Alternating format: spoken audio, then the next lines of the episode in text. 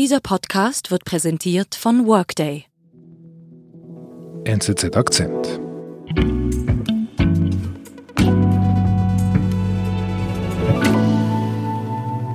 Ich bin Ruth Fulter, ich bin Technologieredakteurin bei der NZZ. Neulich, letzte Woche, da stehe ich auf am Morgen und äh, ich liebe es, wenn es dann kling, kling, kling macht und äh, ich schaue aufs Handy und da steht von ganz vielen Freunden, ich solle auf Signal wechseln. Und mein erster Gedanke war, was ist Signal? Und was soll diese Geschichte? Hast du auch solche Nachrichten gekriegt?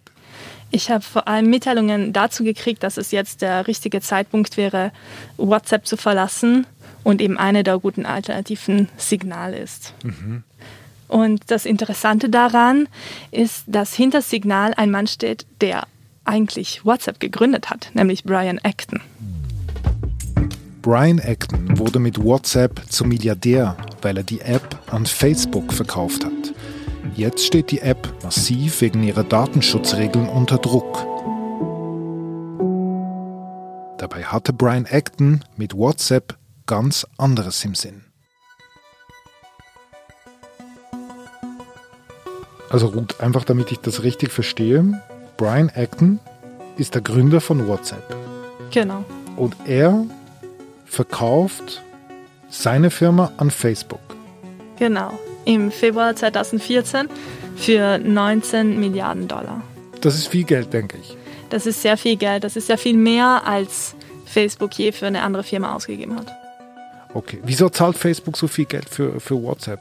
Äh, WhatsApp war zu der Zeit schon sehr verbreitet. Ähm, der größte Messenger-Dienst hat 450 Millionen Nutzer. Das ist damals doppelt so viel wie Twitter. Mhm. Und Facebook hat einfach Angst, dass es dem eigenen Messenger Konkurrenz macht oder dass Google WhatsApp aufkauft. Und deswegen schlagen sie zu. Genau, sie schlagen zu. Und geht das gut mit den beiden, WhatsApp und Facebook? Das geht eben gar nicht gut zusammen. Es sind zwei ganz verschiedene Firmenkulturen, die aufeinandertreffen. Einerseits Facebook, die sich um Privacy nicht viel scheren, die einfach Marketingleute sind, die das meiste äh, Geld machen wollen. Und andererseits eben die Leute bei WhatsApp, die einfach ein gutes Produkt für Konsumenten machen wollen, die sind im Grunde Nerds, Verschlüsselungsnerds. Und die haben auch ein ganzes, eine ganz andere Berufskultur, das sieht man ganz schön an deren, deren Arbeitsumgebung. Nämlich hat Facebook so einen Campus, der sieht ein bisschen aus wie Disneyland. da gibt es Eiscreme-Geschäfte, man geht zusammen essen. Es ist so dieses, wirklich wie man sich das vorstellt, dieses... Der Traum vom Silicon Valley. Genau. Und hingegen die anderen sind eher so die, die seriösen Nerds, die ITler. Das ist ja eher so die Arbeitsatmosphäre aber was ist denn der, der Grundkonflikt? Also geht es auch um die Sache, wo man sich nicht einig ist? Man ist sich im Grunde nicht einig, wie man Geld machen will. Mhm. Facebook verdient Geld, indem es die Daten der Nutzer mit Firmen teilt, die dadurch ähm, sehr gezielt Werbung schalten können. Und WhatsApp verdient Geld, indem Nutzer pro Jahr einen Franken oder einen Dollar zahlen. Und an diesem Grundkonflikt reiben sich diese beiden Kulturen. Genau, weil so natürlich WhatsApp weniger Geld bringt, als es könnte. Okay. Wir können ja mal hören, wie Brian Acton, wie er über Werbung denkt. I don't believe that advertising should be as strongly part of business models, and I think there should be more business model innovation. Er erklärt ähm, seine Sicht auf die Werbung, nämlich dass es so wenig wie möglich in Konsumentenprodukten ähm, sein sollte. Er will einen Messenger-Dienst bauen für die Nutzer mhm.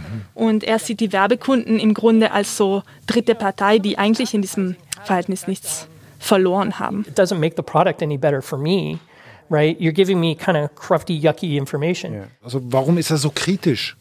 Brian Acton hat ist eigentlich mit äh, Yahoo groß geworden und da für die hat er zehn Jahre gearbeitet oder noch mehr. Und in der Zeit hat er gesehen, wie Werbung ein Produkt ruinieren kann. Bei Yahoo kamen dann diese ganzen seitenfüllenden Werbebannern und das, das wollte er in seiner Firma nicht. Also das hat ihn geprägt quasi. Genau. Acton stört, dass das ähm, Produkt Yahoo schlechter wird, weil man mehr auf die Bedürfnisse der Werbekunden schaut als auf die Bedürfnisse der Nutzer. Und er hat Angst, dass das dann auch bei WhatsApp passiert. Genau. Wie ging es dann weiter in dieser Geschichte? 2016 hat äh, Facebook verkündet, dass es die Nutzerdaten von WhatsApp und Facebook ähm, zusammenschließen will. Das war ein No-Go eigentlich für Brian. Genau, weil das war ja ein Schritt in Richtung Monetarisierung durch Werbung. Mhm. Und Sie haben es wirklich durchgezogen? Die haben das durchgezogen. Und zugleich sind auch die, die Firmen zusammengelegt worden, in dem Sinn, dass die WhatsApp-Ingenieure zuerst noch ihre, ihre eigenen Büros hatten und dann wurden sie in den Facebook-Campus integriert. Und die fanden das nicht gut, die wollten Ruhe auf den Gängen. Die Facebook-Leute haben sich wieder darüber lustig gemacht. Es gab mhm. Streit darüber, wer die größeren Bürotische hat. Mhm. Und dann wird es Brian Acton irgendwann wirklich zu viel und er beschließt, das Unternehmen zu verlassen. Um, well, it's, it's actually a longer history, a longer story um, than you may realize. Man hat das Gefühl, so aus seinen Interviews hat er ein wirklich schlechtes Gewissen. Ähm, er hat ein bisschen seine Kunden hintergangen im Grunde, indem er ähm, ja, auch seine erste Geschäftsidee hintergangen, was er alles besser machen wollte. And I, and I just felt that it was inappropriate having in volume, you know, essentially kind of a dragnet sort of mass surveillance setup. Also Brian Acton hat wirklich ein schlechtes Gewissen, was mit WhatsApp bei Facebook passiert ist. Genau. Und er beschließt ähm, dann auch wahrscheinlich aus dem Grund, 50 Millionen Dollar zu investieren. Und zwar in ein kleines Unternehmen. Damals, das heißt Signal und das macht einen gut verschlüsselten ähm, Nachrichtendienst. Signal is a free open source app that encrypts text messages, voice and video calls. There are others, such as WhatsApp. Ja, Signal war gemacht von Leuten, die eigentlich die Verschlüsselungssoftware für die ganz Großen gebaut haben, nämlich für WhatsApp, aber auch für den Facebook Messenger, auch für Google. Und dieses Unternehmen hat sich weiterentwickelt, hat dann ähm, nicht nur an die Großen die Verschlüsselungen verkauft, sondern auch seinen eigenen Messenger gebaut, nämlich Signal. Aber das waren zu der Zeit eine Handvoll Ingenieure, es haben schon einige Leute die App genutzt, aber es gab auch noch gar nicht so viele Features. Also die Telefonanrufe haben so geknarzt und es waren einfach zu wenig Ingenieure, um das gut funktionieren zu lassen. Mhm. Also etwas Kleines für ein paar Nerds. Genau. If you're an activist, get everyone at your next meeting to install the app. If you're a journalist, tell your sources and editors. If you're running for office, consider using Signal to communicate with your campaign staff. Und wann war das so? Das war 2018. Und wie geht's WhatsApp zu diesem Zeitpunkt? Ja, das Jahr 2018 ist für den Facebook-WhatsApp-Konzern ein schwieriges Jahr, vor allem wegen dem Cambridge Analytica-Skandal. Developments tonight on Cambridge Analytica, the firm that worked for the Trump campaign and tried to influence die britische Firma Cambridge Analytica. Sie soll Daten von 50 Millionen Facebook-Nutzern verwendet haben, um für das Trump-Team den US-Wahlkampf zu Hier ist einfach nochmal das Misstrauen gegenüber Facebook größer geworden, auch es wächst auch die, das Verständnis, dass WhatsApp und Facebook zusammengehören. Und das war mit Grund äh, wahrscheinlich, dass jetzt so viele Leute aufgehorcht haben.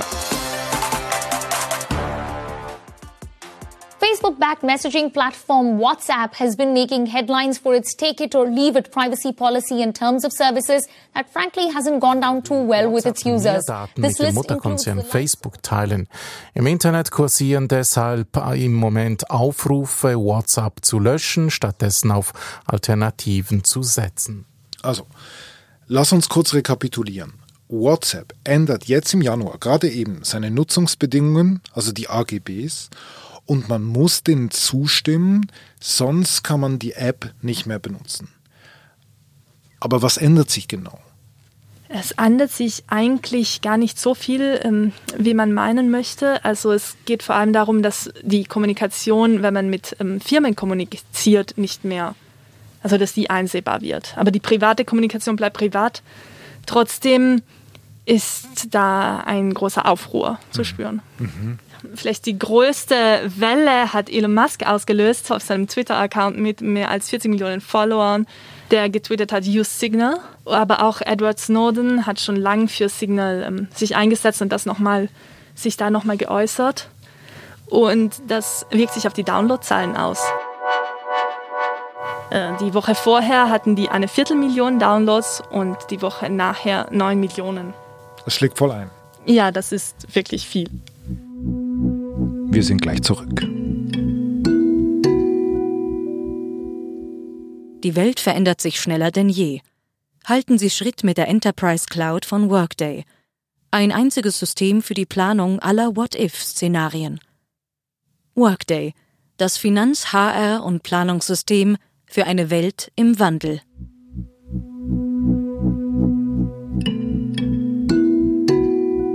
Also, die App von Signal, die geht durch die Decke, sagst du. Ich habe das auch gemacht. Ich gehöre auch zu diesen 9 Millionen und habe das auch runtergeladen.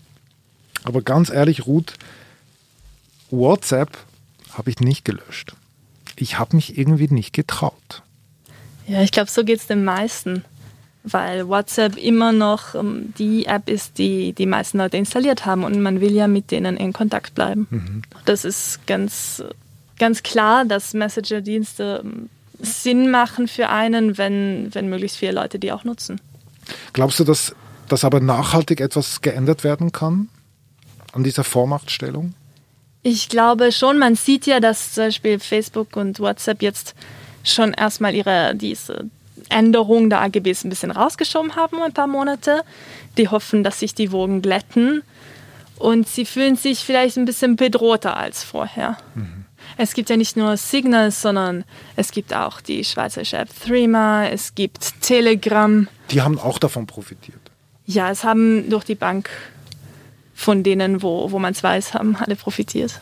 Aber auf was läuft das langfristig hinaus? Also läuft das darauf hinaus, dass man, dass ich auf meinem Smartphone letztendlich fünf, sechs verschiedene Apps haben muss? Oder würdest du auch voll nur auf eine setzen?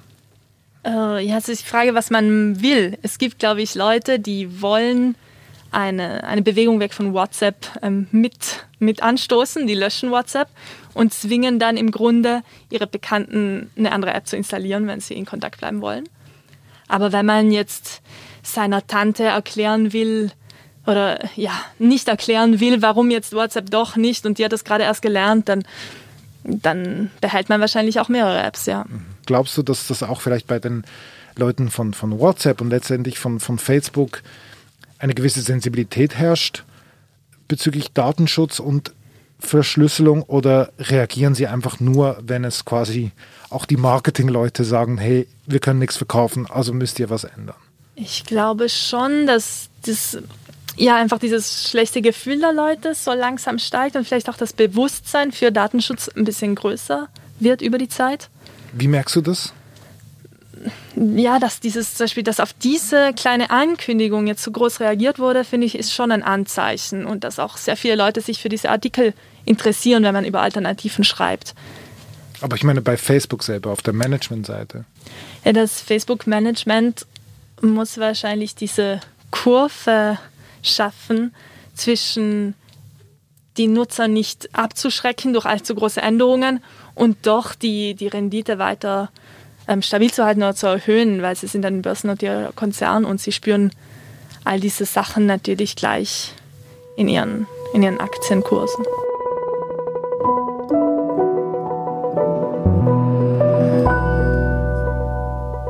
Liebe Ruth, vielen Dank für deinen Besuch bei uns im Studio.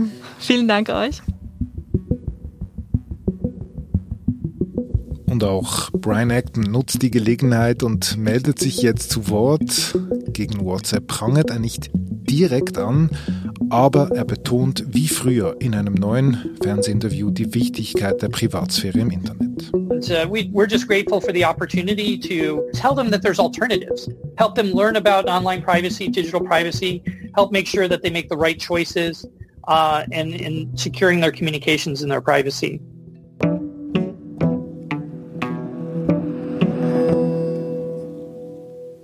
Das war unser Akzent Produziert werden die Sendungen von Benedikt Hofer und Olga Scher. Ich bin David Vogel. Bis bald.